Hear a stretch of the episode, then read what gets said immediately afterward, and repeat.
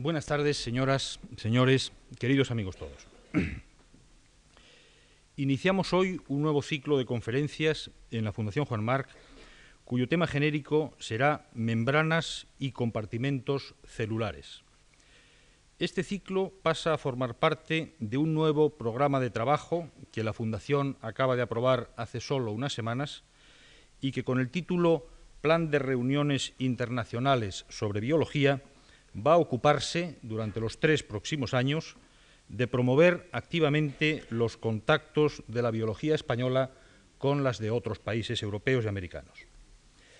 El ciclo que hoy comienza trata de ofrecer a estudiantes y a profesionales de la biología un panorama de estudios actuales, incluyendo algunas de las tendencias de investigación más significativas que se están desarrollando ahora mismo en los laboratorios internacionales. Y al igual que hemos venido haciendo en años anteriores, con ocasión de otros ciclos similares, este ya es el octavo de la serie, la Fundación Marc ha invitado a participar en las conferencias que hoy comienzan a diez destacados científicos. Las cinco conferencias de fondo van a correr a cargo del doctor Nigel Angwin, que hoy nos hablará sobre las proteínas de las membranas biológicas, y en los cuatro lunes consecutivos, los siguientes a hoy, los doctores Palade, Koslan, Corana y Schatz. La relevante personalidad científica de estos cinco investigadores merece ciertamente una presentación de los trabajos que han realizado hasta la fecha, que va a ser efectuada por colegas españoles conocedores de esos trabajos y de su significación en el panorama general de la investigación biológica internacional. Para realizar este tipo de presentación de los conferenciantes del ciclo, hemos pedido y hemos obtenido la colaboración de los doctores López Carrascosa, que en breves momentos va a inaugurar el curso con su presentación del doctor Angwin, y de los doctores Díaz Espada, Sols, Ochoa y la doctora Salas, que harán las sucesivas presentaciones de los conferenciantes en los cuatro lunes próximos. Así articulado este nuevo ciclo de conferencias, quiero agradecer en nombre de la Fundación Juan Marc a todos los que van a participar en él su presencia en esta tribuna. Creemos que la labor de los científicos sigue requiriendo en España una mayor atención y un mayor apoyo de la sociedad que les sirva de estímulo y de respaldo a su trabajo investigador. La presencia entre nosotros de las personalidades a que antes me he referido nos ofrecerá, sin duda, pruebas abundantes de su destacada capacidad en las tareas investigadoras. Cedo con esto la palabra al doctor José López Carrascosa, del Centro de Biología Molecular de Madrid, no sin antes agradecer a todos ustedes, señoras y señores, su presencia en estas conferencias. Muchas gracias a todos. Profesor, con.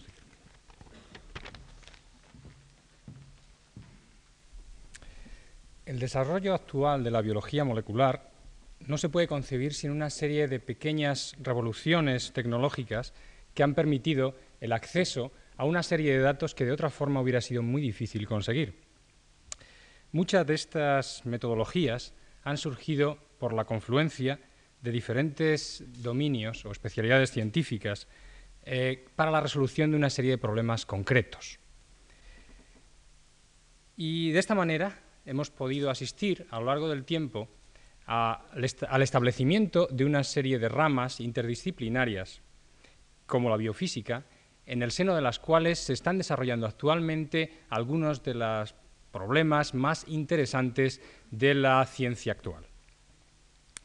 En cierta forma, esto no, es más que una actualización de lo que ya para todos es bien conocido, como es el caso de la bioquímica, eh, cuyos efectos potenciadores en la biología moderna pues eh, son ya eh, un clásico.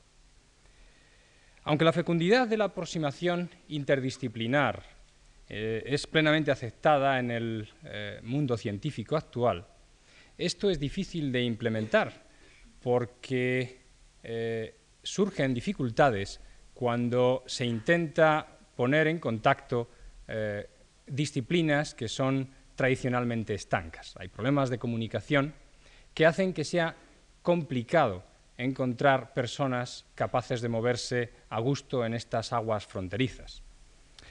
El doctor Nigel Langwin eh, es una de estas personas y probablemente es un claro ejemplo de la, eh, un brillante ejemplo podríamos decir, de la gran, del gran atractivo y de, la, mm, eh, de, la, eficacia que tienen estos, estas aproximaciones interdisciplinares en la biología moderna.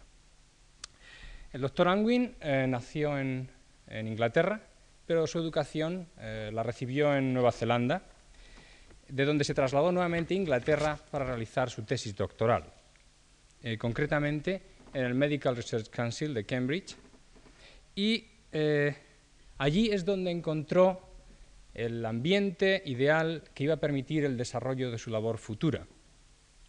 Efectivamente, su formación en un campo de la ingeniería, en metalurgia concretamente, eh, unida al ambiente extremadamente activo del Laboratorio de Biología Molecular del Medical Research Council, disparó el interés del doctor Anwin hacia temas relacionados con la biología.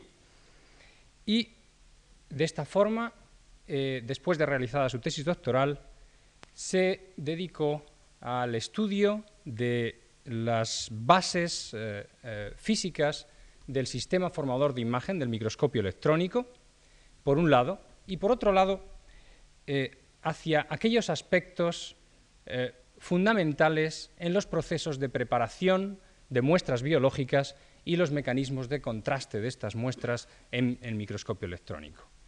Con esta base eh, mm, realmente sistemática y profunda, integrada dentro de un grupo eh, del Laboratorio de Biología Molecular del Medical Research Council, eh, dirigido por el doctor Klug,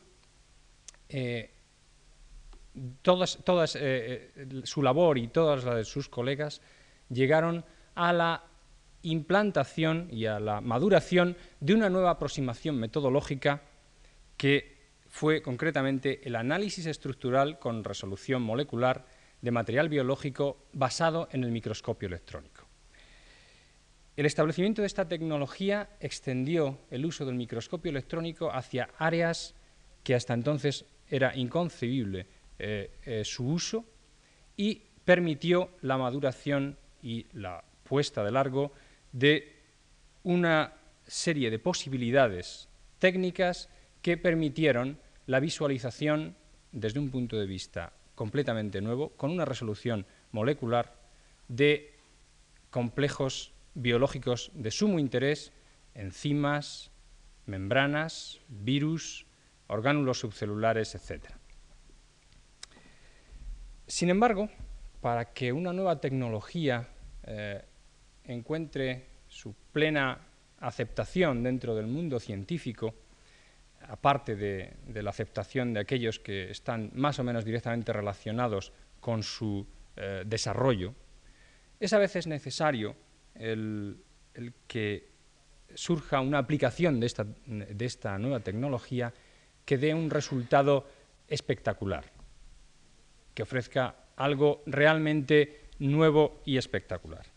Y esto fue precisamente eh, lo que el doctor Angwin, en, colaboración con el doctor Richard Henderson, eh, hizo, eh, ya que en el año 1975 publicó un trabajo que hoy casi se podría considerar histórico, que fue la resolución de la proteína de la membrana púrpura del Bacterium allobium, la resolución tridimensional de esta proteína mediante microscopía electrónica con una resolución de 7 angstroms.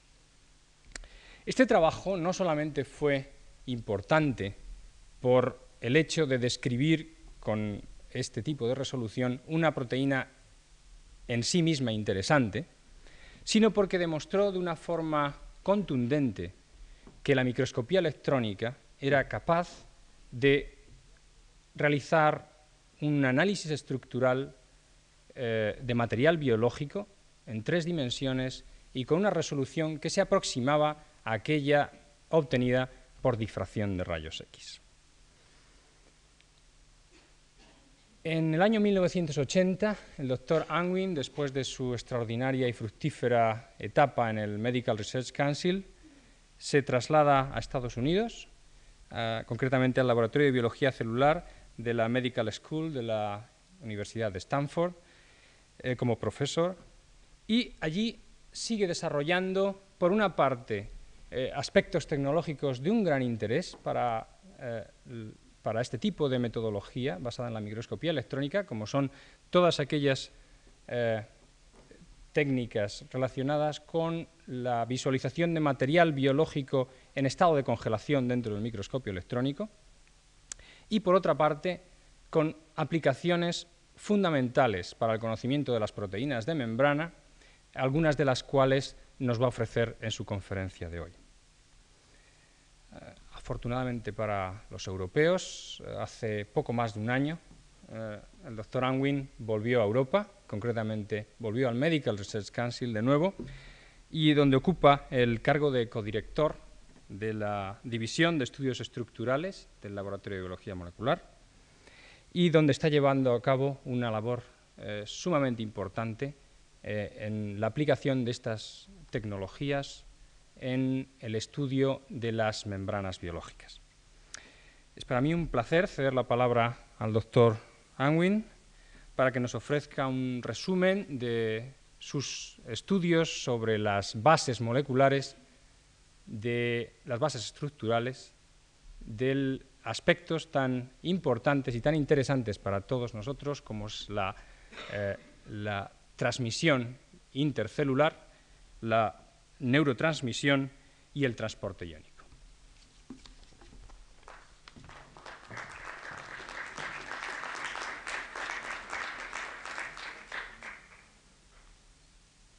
Well, thank you, Jose, for those kind words in your introduction. And I want to begin by saying what a gr- great delight and privilege it is for me to be here in Madrid. And I would like to thank the Juan March Foundation for making it possible for me to participate in this series of lectures. The topic chosen for this series of lectures, membranes and cell compartments, is a very timely one because of several fundamental and exciting discoveries which have been made in the area over the last 10 years or so. One or two of the proteins in membranes have now been seen at atomic resolution or close to that level, revealing rather special characteristics compared to uh, soluble proteins that we're more used to looking at. Uh, the amino acid sequences of lots of membrane proteins have become available by the application of new genetic methods, recombinant DNA methods, and several classes or families of them have been identified. Events occurring at membranes, such as signal transduction and the transport of molecules across them, have been much better character- characterized and understood in the last few years. In my talk, I will focus on the proteins in the biological membranes, and my talk will emphasize three dimensional structure. I hope to provide a framework for talks later in the series which will explore aspects of certain membranes in greater depth. I will particularly stress the findings obtained by uh, electron microscopy, partly because my own expertise lies in this field, and partly because this particular technology has been uh, very valuable in seeing membrane structure as it is in the natural state. X ray diffraction of proteins extracted from membranes has not so far been very fruitful because of the difficulty of obtaining three dimensional crystals of high quality from these proteins. However, there is one notable exception to the state of affairs, which I will discuss later on. Um, first of all, uh, to begin the scientific uh, part of my talk, I want to um, outline some general features, remind you of some general features of membranes as we understand them based on various types of biophysical experiments that have been carried out over many years. Membranes, as you know, are large two dimensional assemblies of protein molecules and lipid molecules Can I have the first slide, please?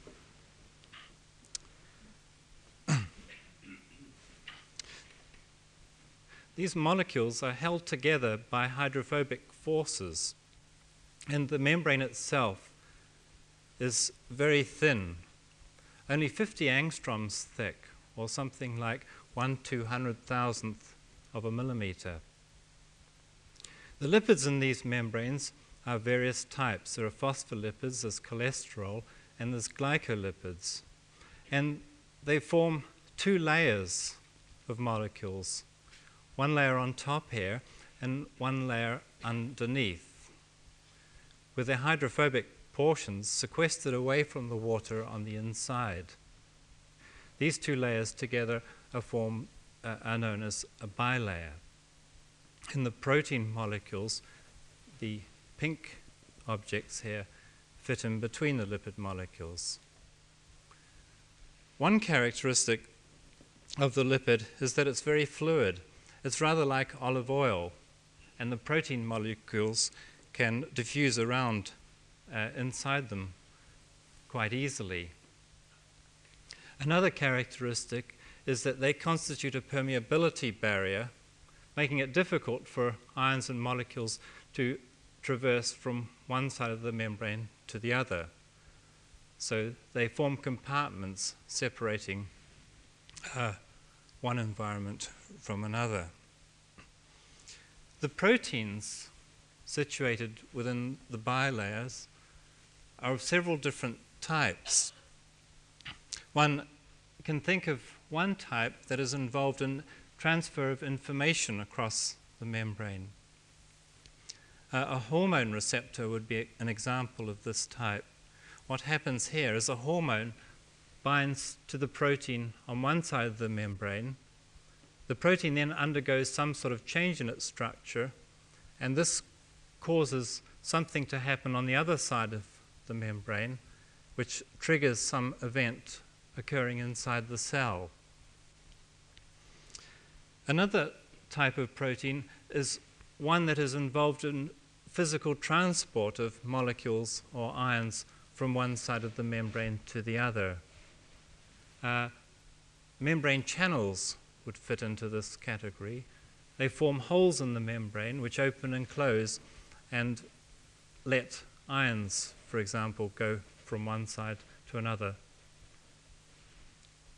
Uh, pumps, and we'll talk about a pump that pumps ions shortly, bacteriorhodopsin, uh, also embedded in the membrane and will uh, push material, usually ions, against the concentration gradient. Such a process requires energy. And then there are other proteins here that I haven't drawn attention to so far that may only span the membrane once in a particular configuration of the polypeptide chain known as an alpha helix. Often these are uh, just enzymes or antigens. They're, they're hooked onto the membrane by this uh, one stretch of polypeptide chain because it's advantageous to have the chemical reaction uh, that they participate in uh, on the membrane surface. Um, the proteins that are of great topical interest are really the ones that are involved in physical transport of material across the membranes or the ones that are involved in information transfer.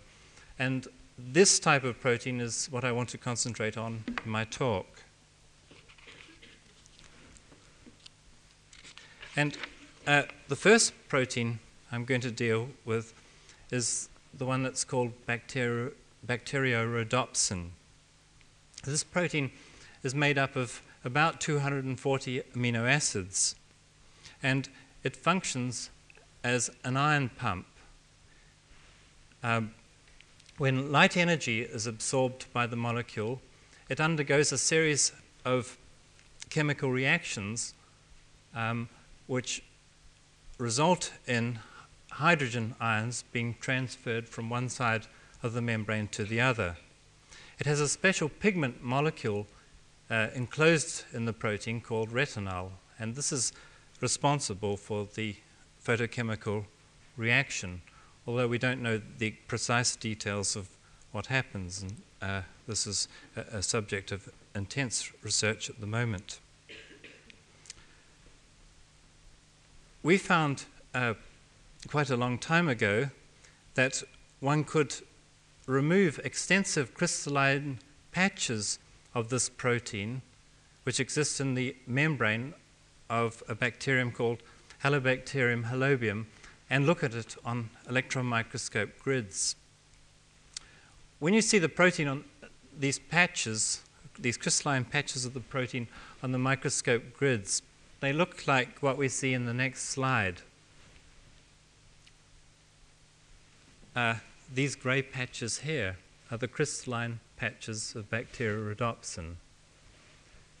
And the crystals are quite extensive, maybe as big as 100 molecules one way by 100 molecules the other.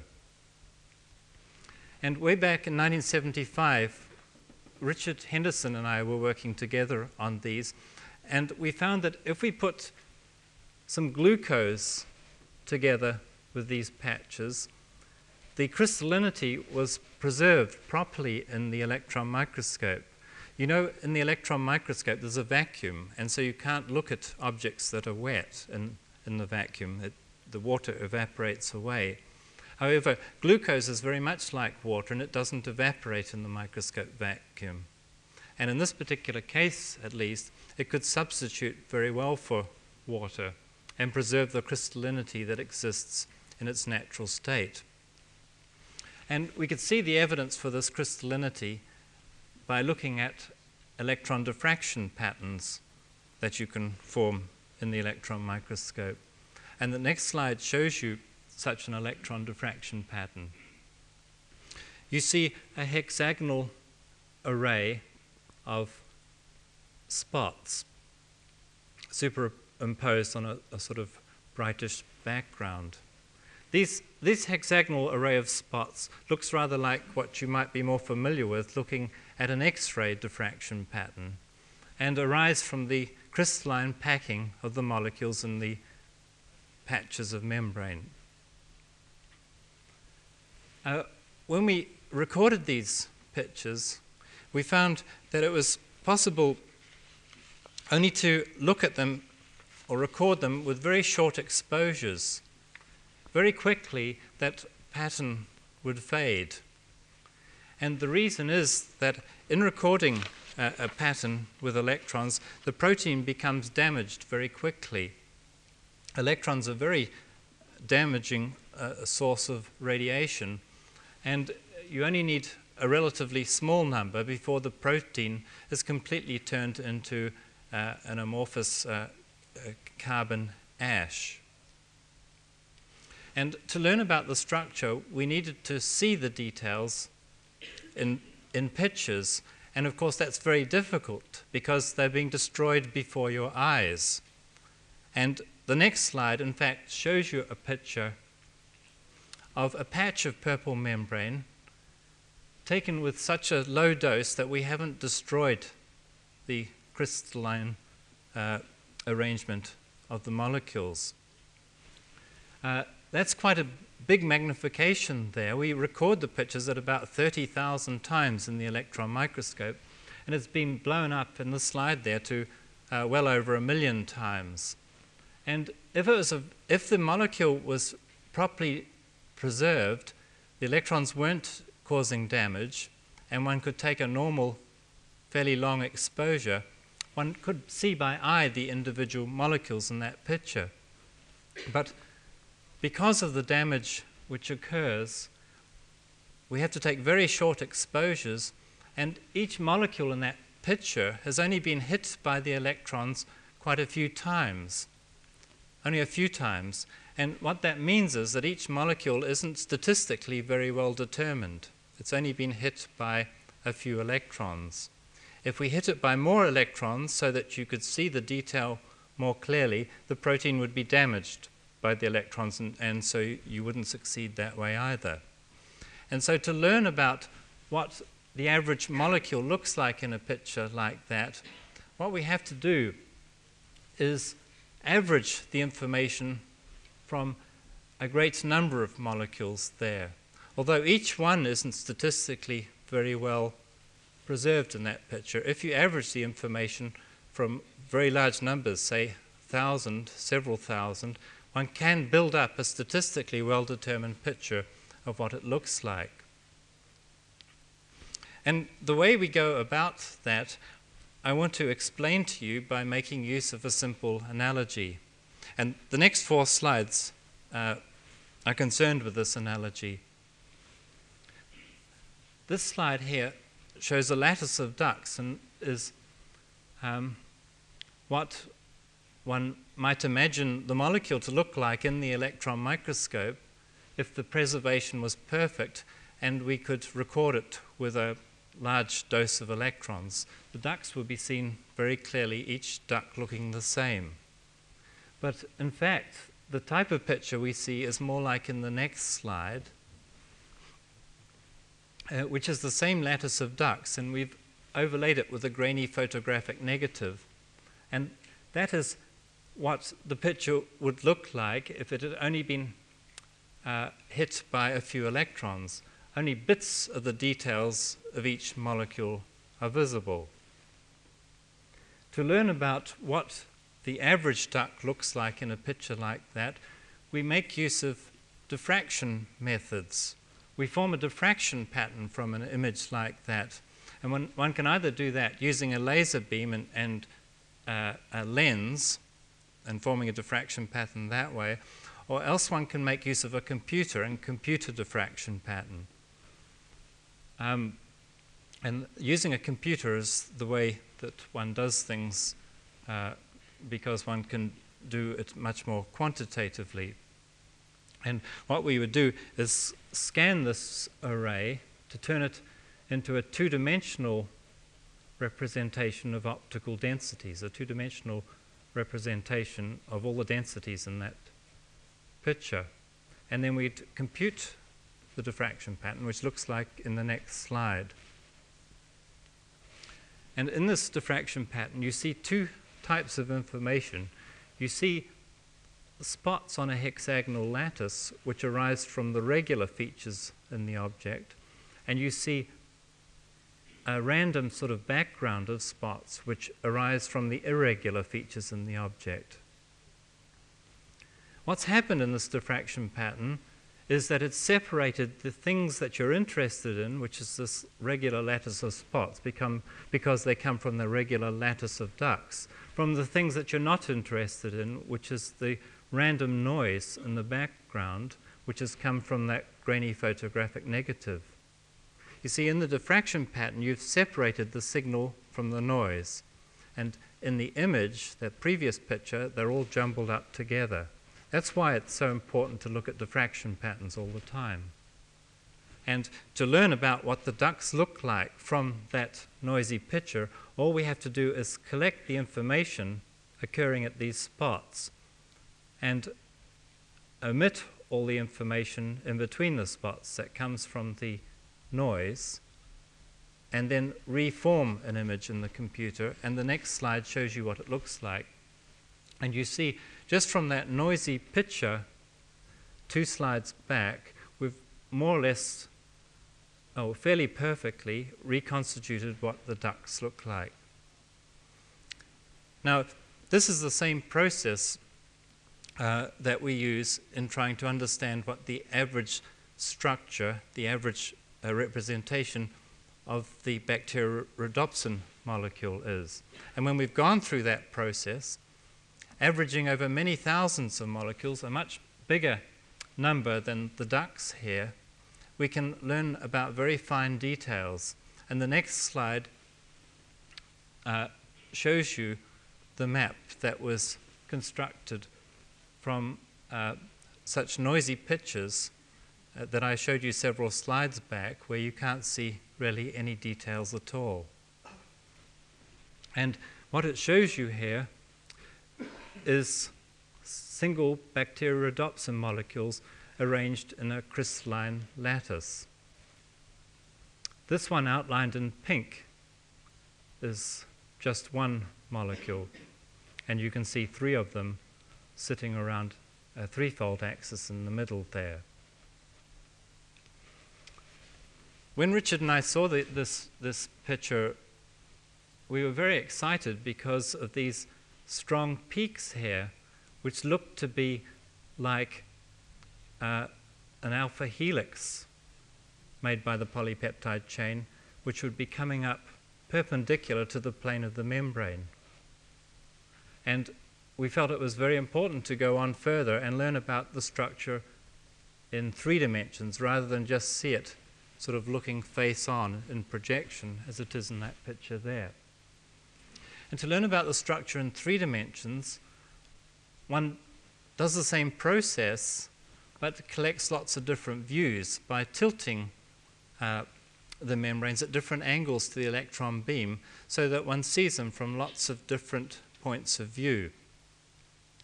Each time you look at these different views with, uh, in terms of their diffraction patterns, and you combine the information from lots of different diffraction patterns corresponding to lots of different views, and you can build up a three dimensional map of the structure.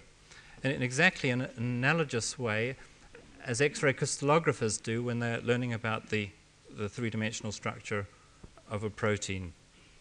And when we do that, uh, the type of three dimensional map we get is shown in the next slide.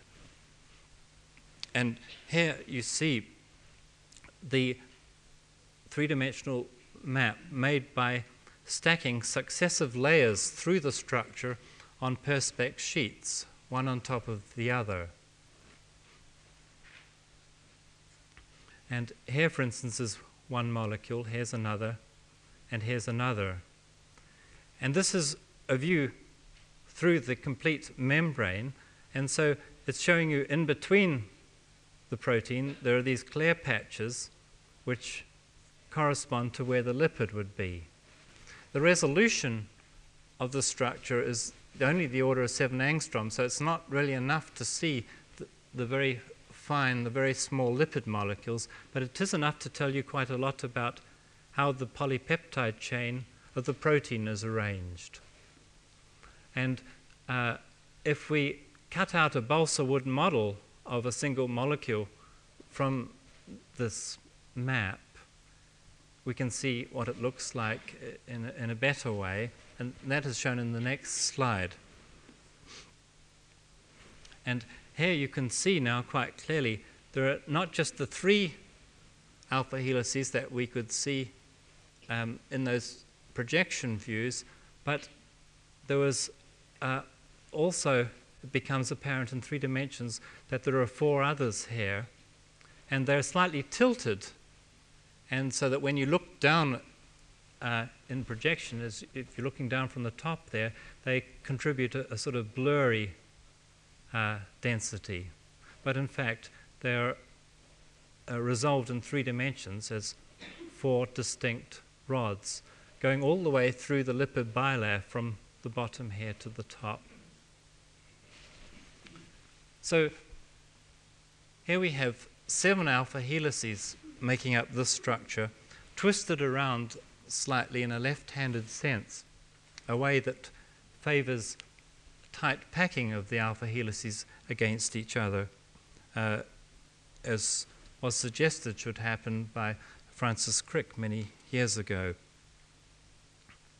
An interesting point about this 7 alpha helical structure is that a number of other proteins have now been found to contain seven stretches of about 20 hydrophobic amino acids, uh, which is what you need to make alpha helices of this length.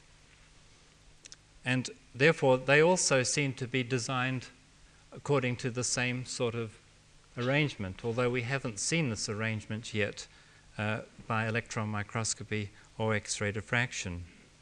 Rhodopsin, for example, belongs to this class.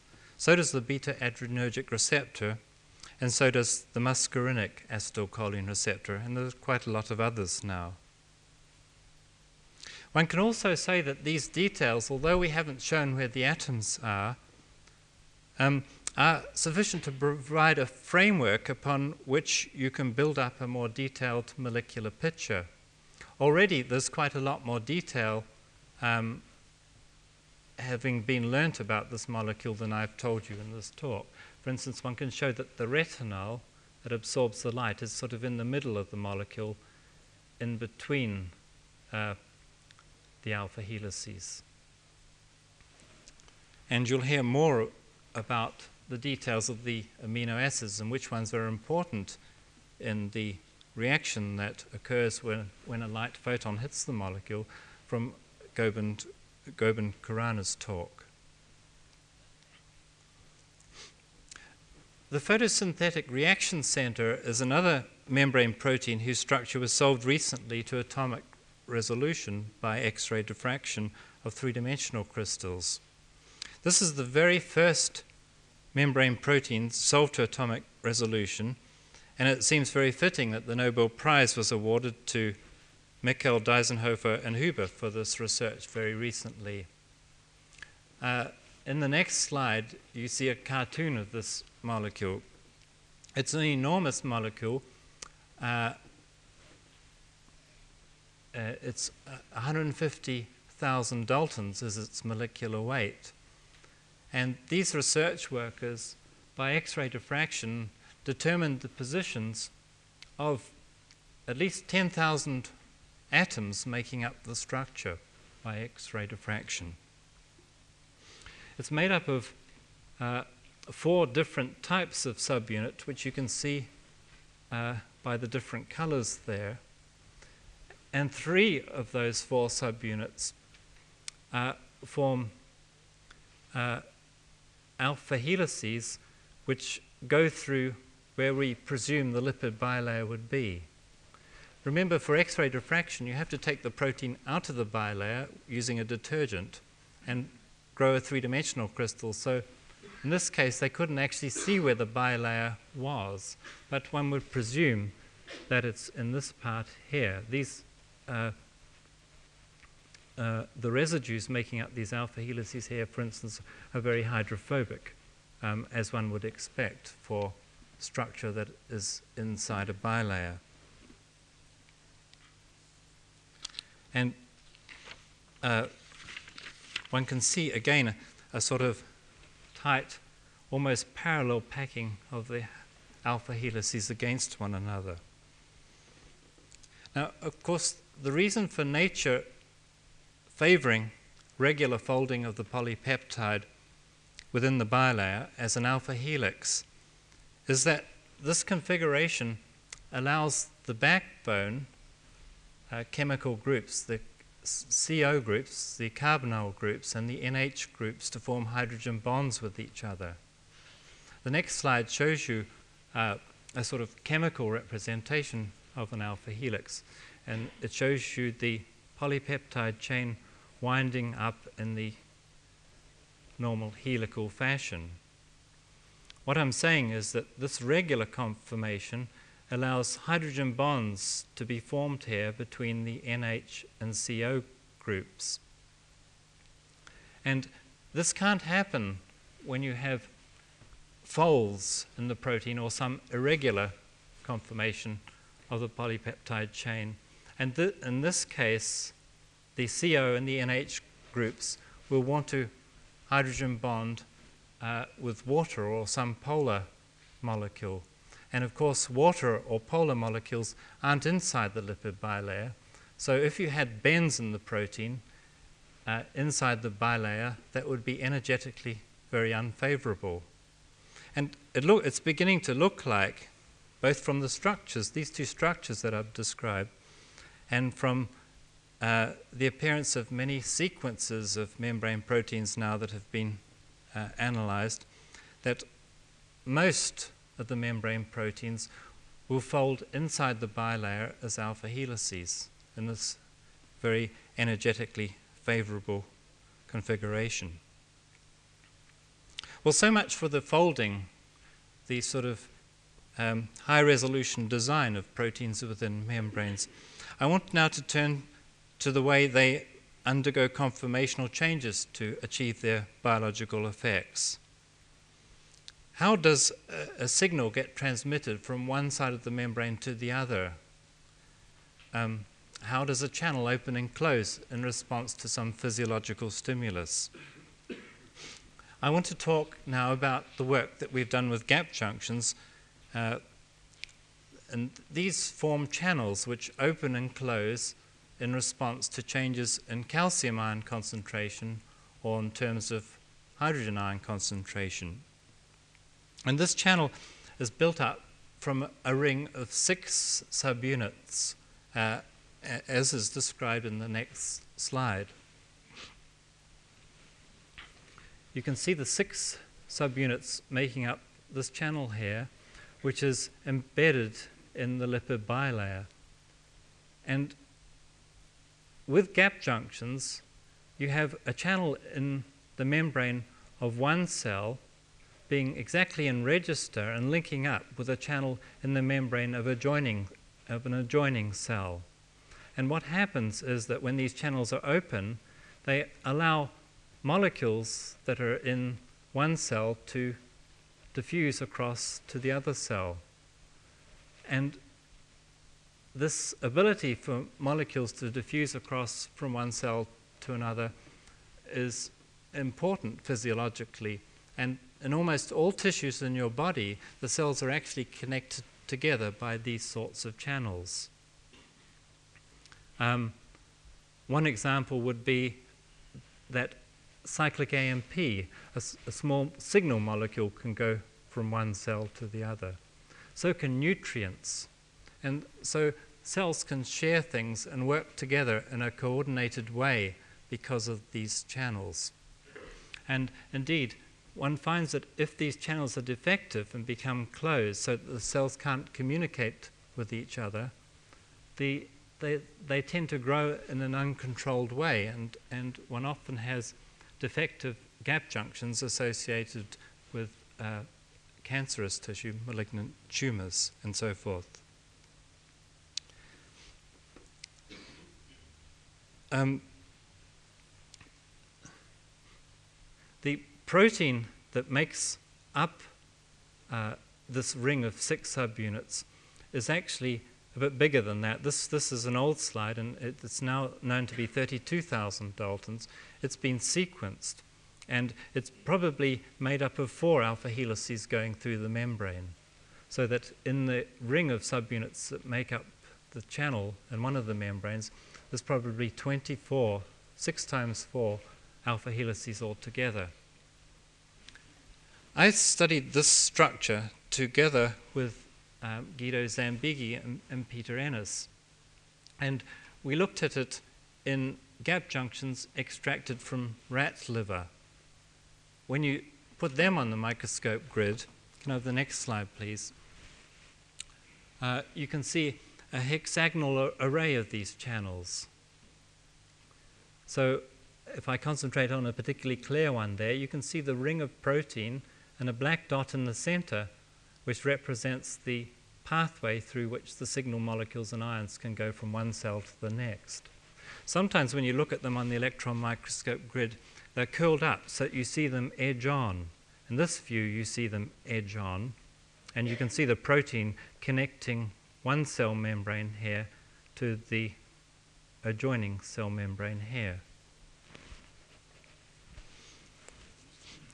To learn about their structure um, in detail, and particularly in the presence and absence of calcium ions, which is what we want to do to understand the change in structure when the channel opens and closes, we can't use this older fashioned method of looking at the structure, which makes use of stains to visualize the detail, but we have to make use of a new method that has been developed fairly recently, which is to put, freeze the junctions in a thin film of ice and look at them in the frozen state uh, under the electron microscope. So, what you would do is put some of these specimens on your microscope grid, blot off the excess solution, and then rapidly plunge your grid into something very cold. You usually use liquid ethane that's at minus 160 degrees centigrade. And if you plunge very rapidly, the specimen uh, in the thin film of water freezes so rapidly, it, fr- it freezes at about 100,000 degrees centigrade in a second, that the ice doesn't have time to crystallize and it remains in a non crystalline state, um, just like water.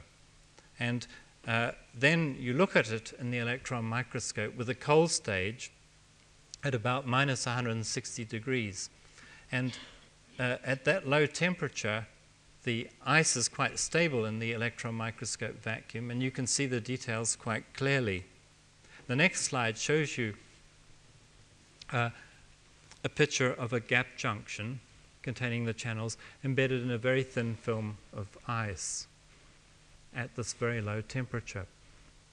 And to learn about the structure, we use the same methods as I told you about earlier with the ducks and when I was talking about bacteriorhodopsin. And the next slide shows you um, a three dimensional representation of the structure uh, obtained that way. And you can see the ring of six subunits with a channel down the center. The resolution, unfortunately, is quite a lot poorer than when we were talking about bacteriorhodopsin. And these now don't represent alpha helices, but they represent single subunits. And each of them, as I explained two slides back, would contain about four alpha helices in the part that goes through the lipid bilayer.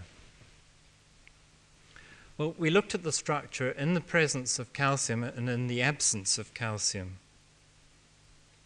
And uh, we saw differences. In the next slide, you see a wooden model made from that electron density map of the structure in the absence of calcium. Let me just get you oriented. The inside of the cell would be up here, and the outside of the cell would be here. And the complete channel formed between two cells would consist of this channel and another one uh, underneath here in the next cell membrane. But we're just looking at one of the two channels made up of six subunits. So this grey part is the part that is in the lipid bilayer. It's sticking a little bit into the cytoplasm of the cell and sticking more into the space between the cells. And the subunits here, you can see are tilted, they're sort of twisted around in a left hand way. And the whole structure sort of um, blossoms out like a, a, a, flower a bit as you go further up towards the cytoplasmic end. This is in the absence of calcium. When we put calcium there, we see a different structure, a structure like that on the right, where the subunits, instead of being tilted, are more or less perpendicular to the plane of the membrane. And instead of flowering out at the surface, the structure is more radially compact. And what one can show by following the densities, comparing the densities representing the subunits in the two maps, is that to get from this configuration, which corresponds to no calcium, to the configuration where calcium is present, you need a tilt of the sub, each subunit by about seven and a half degrees, uh, tangential or, or sort of sideways to the axis of the channel. If each of them tilt by seven and a half degrees, this structure turns almost exactly into that structure. And it also produces a much smaller, more compact entrance to the channel at this end of the structure. And it led us to propose, although we haven't really got the resolution to see the details, that this channel might open and close by a tilting and sliding motion of the subunits along their lines of contact. And the next slide shows you this representation as a cartoon. This then would correspond to the open state of the channel in the, or the absence of calcium, where the subunits are rather tilted, and this would correspond to the closed state of the channel, um, where the subunits are more or less vertical and have come together on the cytoplasmic end of the structure. Although we haven't yet had the resolution to see if this is exactly what goes on.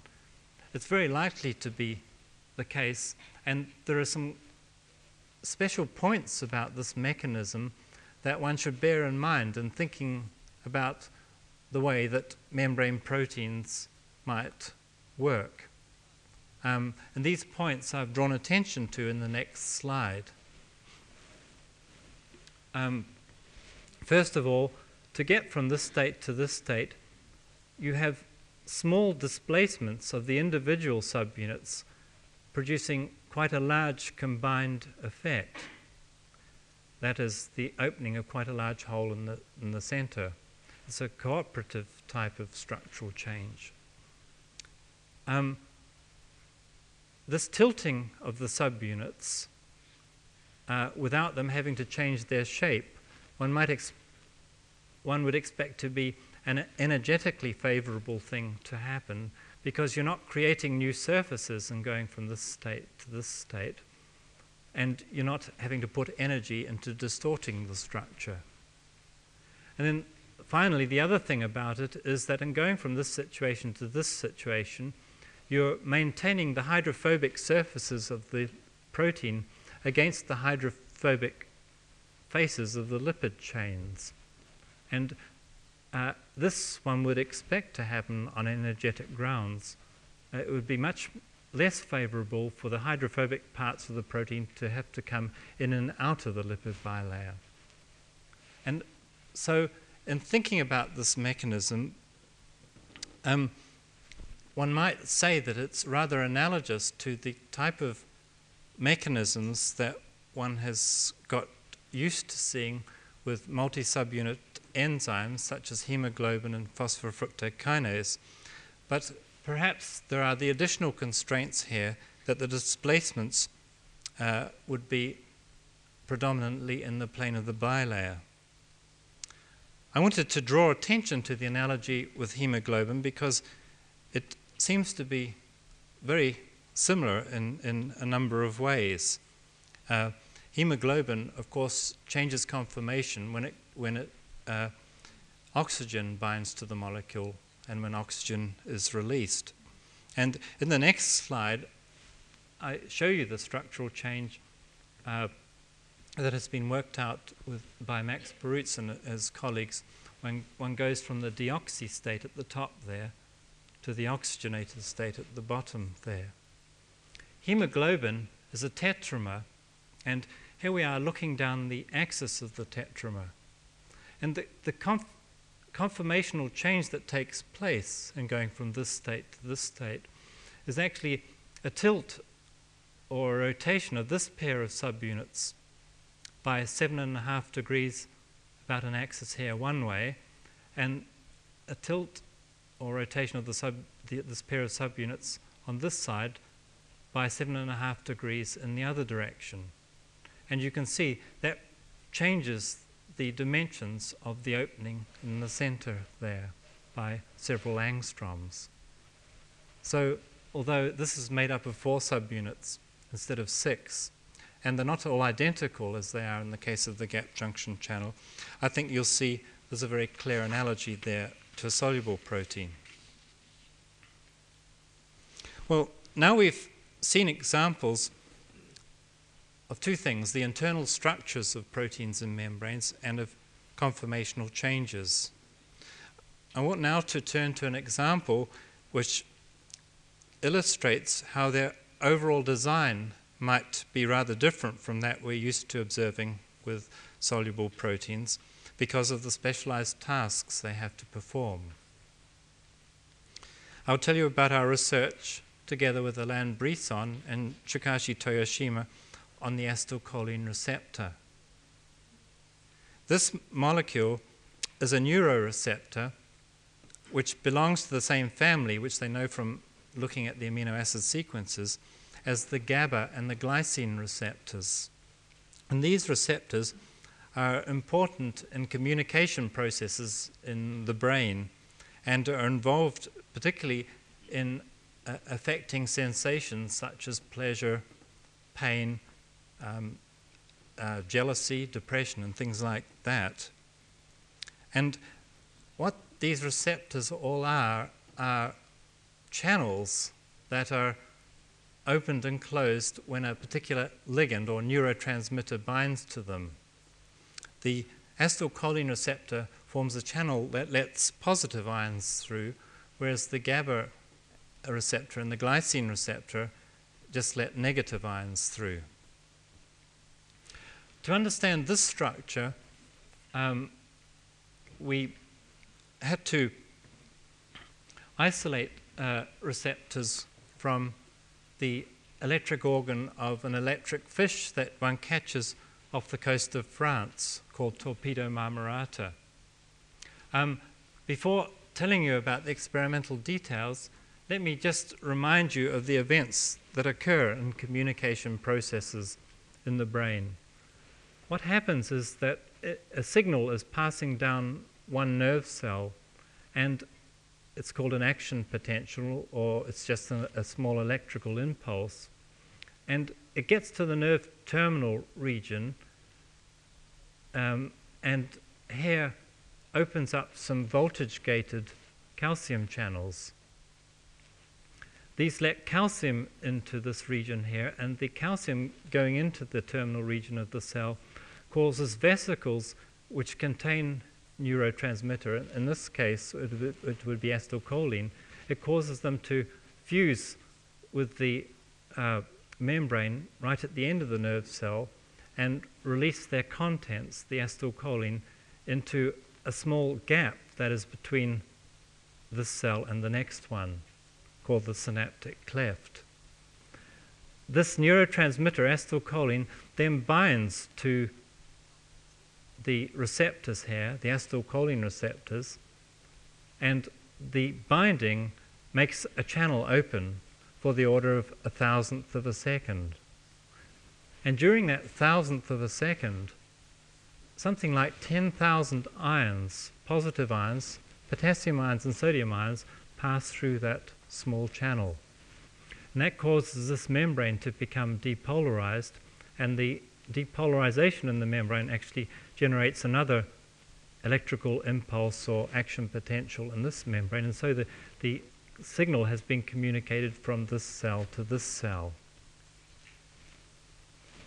The acetylcholine receptor then um, is a channel forming molecule it's rather different from the gap junction channel in that instead of having identical subunits, it has subunits that are homologous to each other.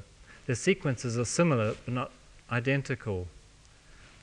Um, there's actually four different types of polypeptide. There's one called the alpha, there's a beta, there's a gamma, and there's a delta.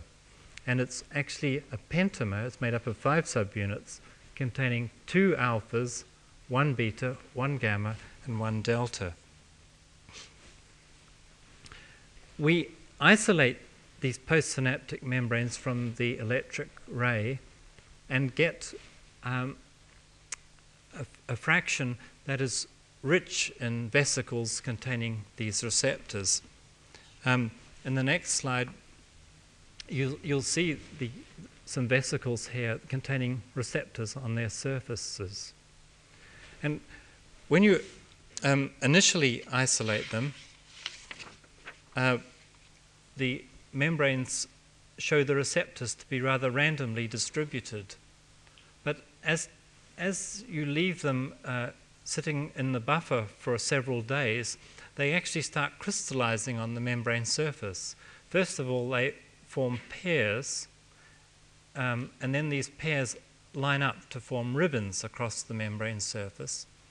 And then these ribbons start aggregating together, and as shown in the next slide, um, they form quite regular packing, ending up uh, forming what we call um, a tubular crystal. Now, the receptors in this tubular crystal are just the normal receptors as they are in the postsynaptic membranes, surrounded by the postsynaptic membrane lipids. And to make it quite clear what we're looking at in the next slide, they're you can see a sort of cartoon of a presentation of, of the membrane here with the receptors uh, Im- embedded in the lipid bilayer. They actually sort of wind up, if you follow a, a, a given type of receptor, they, they, they sort of follow a helical path as one goes up the tubular vesicle. Now, there's two ways of looking at the structures in these vesicles. One is to look at them as they are, forming this sort of helical arrangement. The other is to press them down on a carbon grid so that they actually form two overlapping um, flat layers. And we've learnt about the structure in both ways. Both methods, they rather complement each other. In the next slide, you can see the receptors pressed down against a carbon grid and embedded in a very thin layer of ice. And although by eye, might, if you're sitting in the front, you may be able to pick up some of the individual receptors. It's, it's rather complicated because you have these two layers superimposed one on top of the other.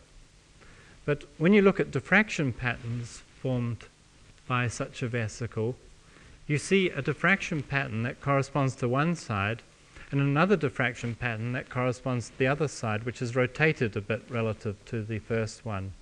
And by just choosing the information from one of those two lattices, you can reconstruct the details corresponding to one of those two sides.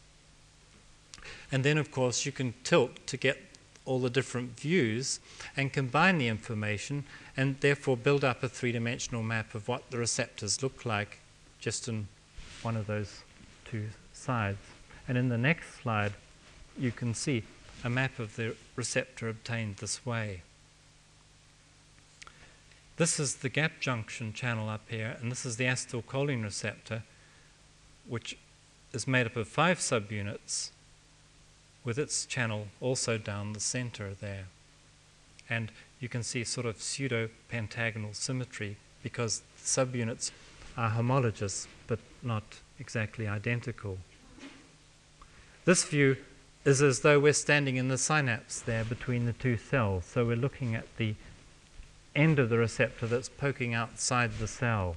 And as you go further down in the structure, you go through the lipid bilayer and then into the part that's sticking into the cytoplasm. The arrangement of the subunits around this receptor one can learn by binding ligands that are specific for the separate subunits. And one finds, as in the next slide, that the arrangement is like this alpha, beta, alpha, gamma, delta. The beta subunit is situated between the two alpha subunits.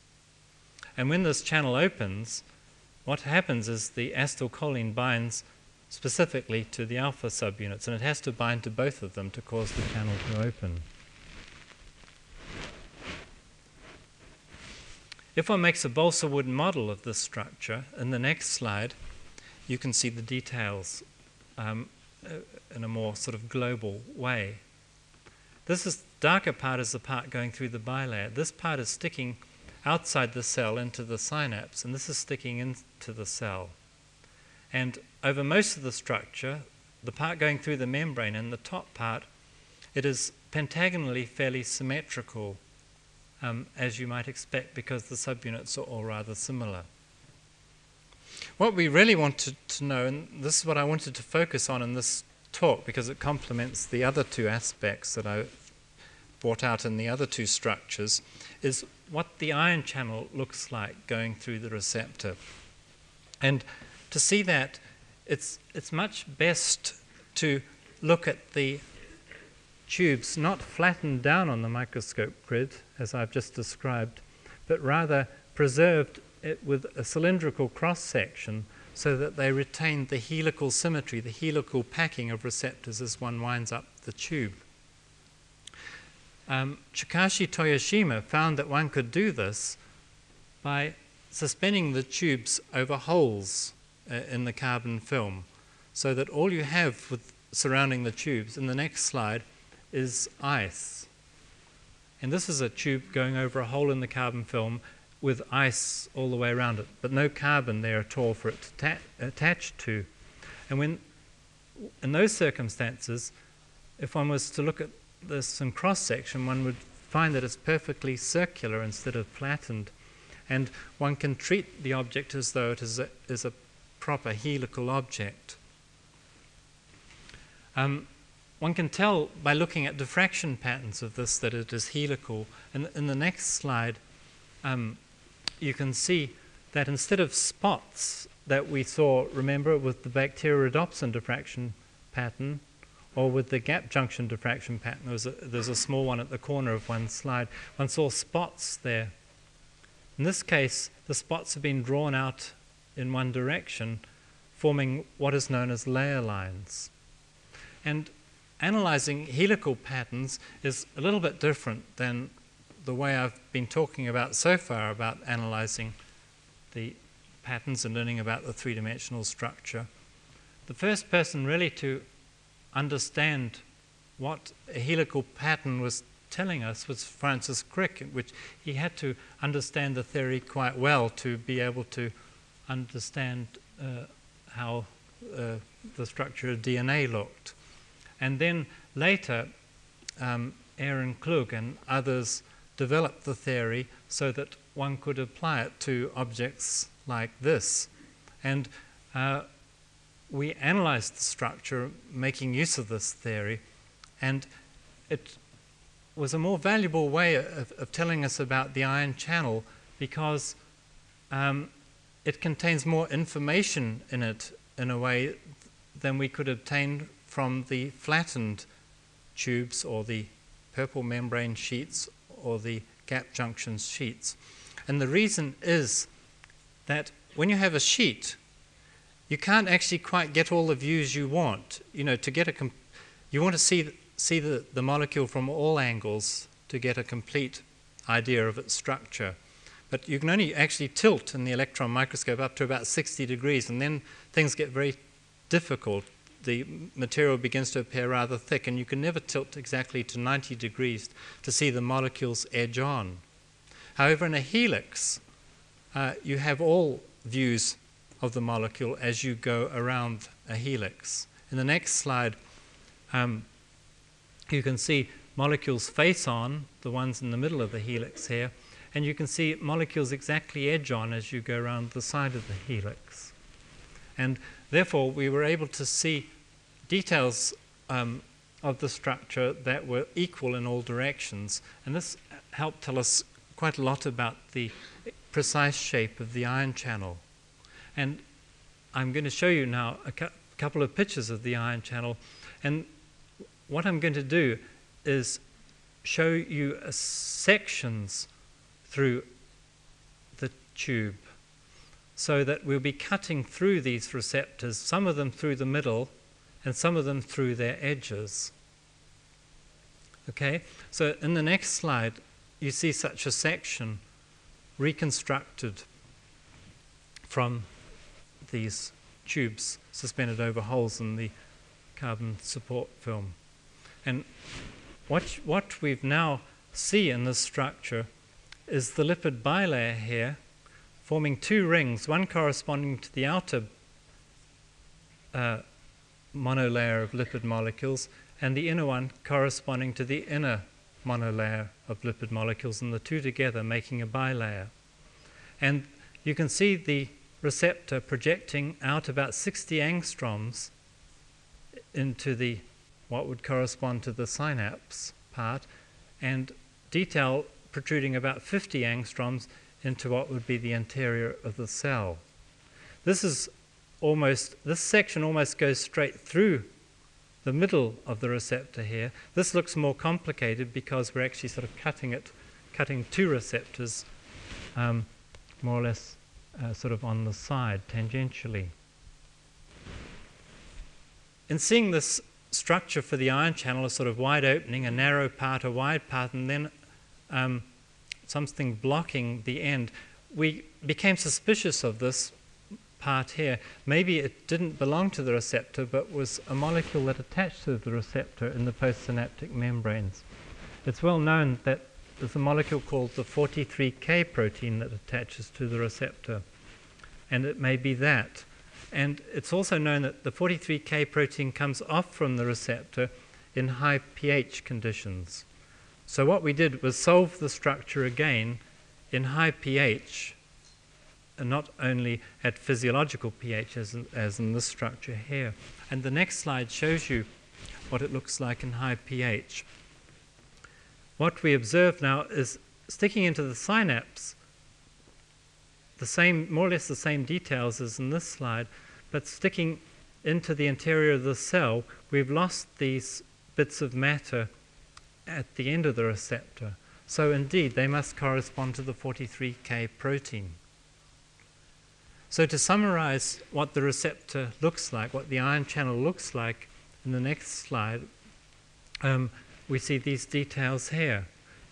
This part fr- from here down to here is the receptor, and this part is the protein that binds over one of the entrances to the channel. We don't know anything much about this protein yet, and I won't say anything more about it.